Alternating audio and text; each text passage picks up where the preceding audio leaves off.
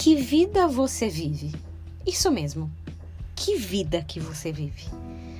Algumas pessoas vivem a vida dos outros. Com crianças pequenas é até fácil a gente misturar um pouquinho e viver a vida deles. Depois, quando crescerem, eu imagino que aquela falta que eles vão fazendo também nos deixam, de certa forma, presos às vidas deles. Tem gente que vive a vida dos pais e com certeza vão envelhecendo, vão precisando de apoio, vão precisando de mais e algumas pessoas deixam de fazer coisas para apoiar, para ser um arrimo realmente em situações mais delicadas. Outros vivem a vida de pessoas gerais, por convicções pessoais, a causa dos animais, alguns vivem pela situação dos mais vulneráveis.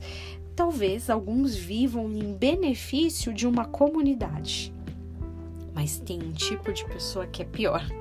Talvez é nessa categoria que a maioria de nós se encaixe. Aqueles que vivem a vida própria, sua própria vida. Peraí, mas não é bom sinal? Não seria bom viver a, a, própria vida, cuidar do seu umbigo, não meter a colher lá no que é do outro? Parece que, por uma questão geral de bom senso, sim, todo mundo deveria agir dessa forma. As pessoas deveriam viver suas próprias vidas, mas não no reino de Deus.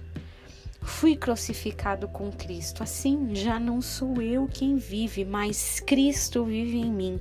A vida que agora vivo no corpo, vivo-a pela fé no Filho de Deus que me amou e se entregou por mim. Galatas 2, 20.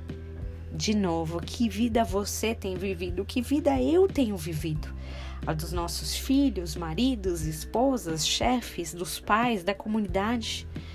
Por mais que seja ótimo e faz parte de um propósito cuidar de tanta gente ao nosso redor, o que verdadeiramente precisamos é a vida de Cristo em nós.